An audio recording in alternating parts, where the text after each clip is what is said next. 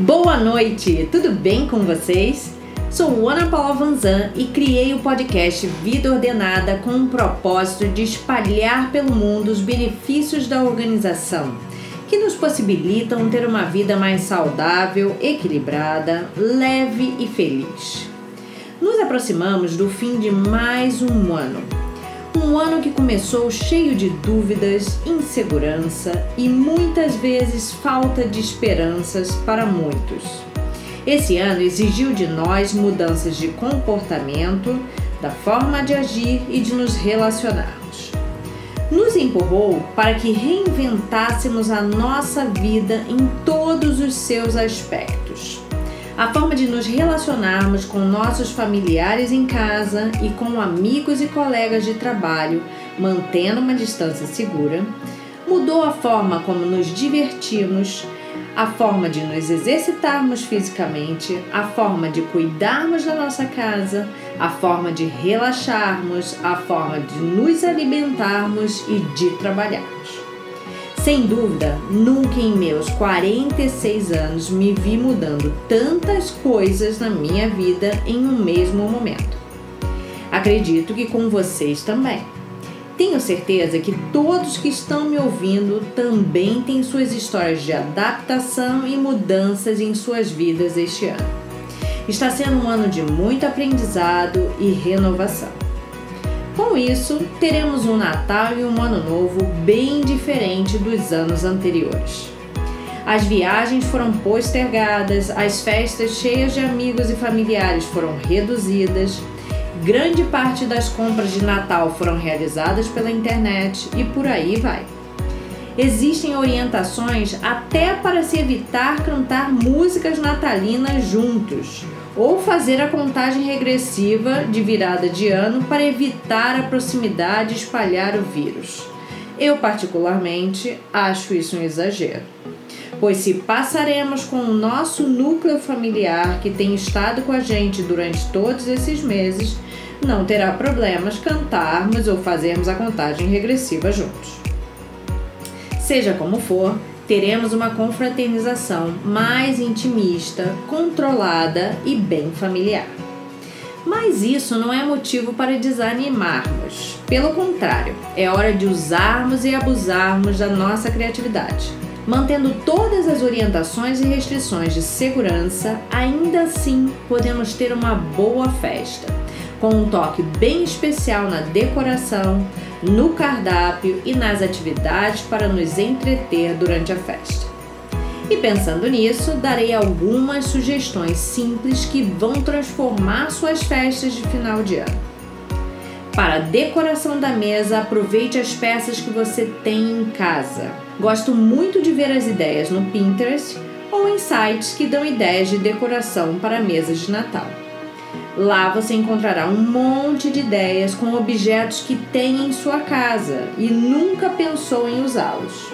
Faça um arranjo para o centro da mesa com folhagem artificial ou natural que tem em casa.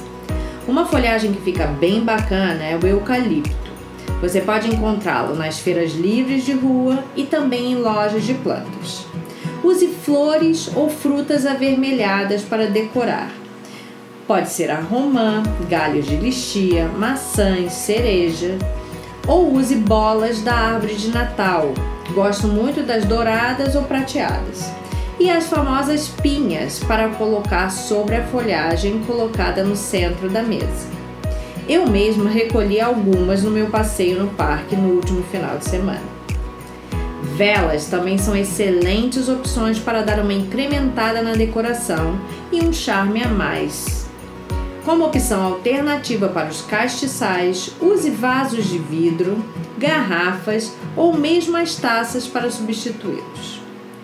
A locação de louças, guardanapos de tecido, talheres é uma ótima opção para montar uma mesa bem diferente da habitual. Assim, você tem uma louça nova sem ter que investir na compra, que demandaria um investimento significativo. E diferente do que muitos pensam, o investimento para locação é bem acessível. Façam um orçamento e confirmem. Caso não possam investir nesse momento, use a louça e talheres que tiver em casa. Caso não tenha a quantidade suficiente de um mesmo jogo, misture, intercalando as diferentes louças e talheres. Os guardanapos de pano ou papel podem ser decorados com um raminho de alecrim amarrado com um fitilho, uma palha ou um barbante. O cardápio também tem que ser caprichado, pois é o mais aguardado na noite, depois do Papai Noel, é claro. No caderno especial do Estadão desse domingo, alguns chefes deram sugestões de pratos para o cardápio do Natal. Dentre elas, não pode faltar uma boa salada, uma farofa caprichada, um arroz incrementado e uma proteína, que pode ser um pernil, peru, tender ou o que mais agradar. Para a sobremesa, temos algumas opções que não farão feio. Uma mousse, uma torta, um pavê, pudim, frutas frescas, enfim, o céu é o limite. Mas use a criatividade e faça algo que ainda não tenha feito. Se costuma fazer pavê tradicional, bolo de chocolate, pudim de leite, tente versões diferentes e com outros sabores. Para variar, faça porções individuais, monte em taças de sobremesas individualmente. Busque na internet opções de ceias de Natal. Gosto muito das receitas da Rita Lobo, que são práticas e muito saborosas.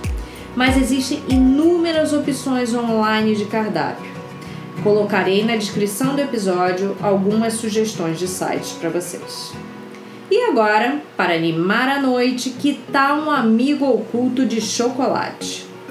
Cada um compra uma barra de chocolate e coloca um valor em dinheiro que todos acharem razoável.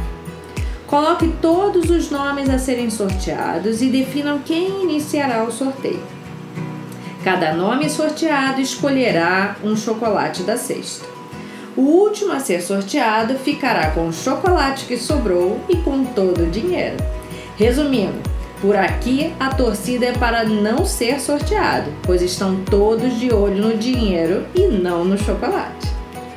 Outra ideia é fazer um pote da gratidão.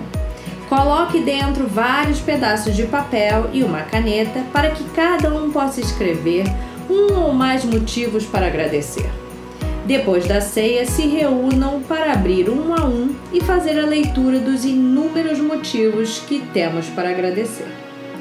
Tem mais! Descobri um jogo bem interessante na casa de uma amiga e acabei de comprar para nosso Natal. É o Puxa Conversa Família. São 100 cartas com perguntas que motivam o bate-papo e animam a noite. Se preparem para voltar ao passado e relembrar histórias de muitos anos atrás. Ah, já ia esquecendo não deixe de preparar uma playlist com as suas músicas preferidas e bem animadas. Bem, com uma boa decoração, boa comida e uma boa dose de alegria e diversão, a noite sem dúvida será maravilhosa, independente de serem só duas, quatro ou dez pessoas. Lembre-se de evitar aglomeração em casa. Tentem comemorar apenas com seu núcleo familiar para não colocar seus familiares em perigo. Caso decida ir para a casa de algum parente passar o Natal, sugiro fazer o teste da Covid, o PCR, e ir preferencialmente de carro, para que todos fiquem em segurança e possam comemorar com tranquilidade. Já aguentamos tanto tempo, não custa continuar mais um pouco até que a situação esteja estabilizada. Desejo a todos antecipadamente que a noite de Natal seja repleta de paz, união e muito amor. Que esses sejam os principais temperos da noite e que sejam mantidos durante o próximo ano. Um grande beijo e até a próxima quarta com mais um podcast Vida Ordenada.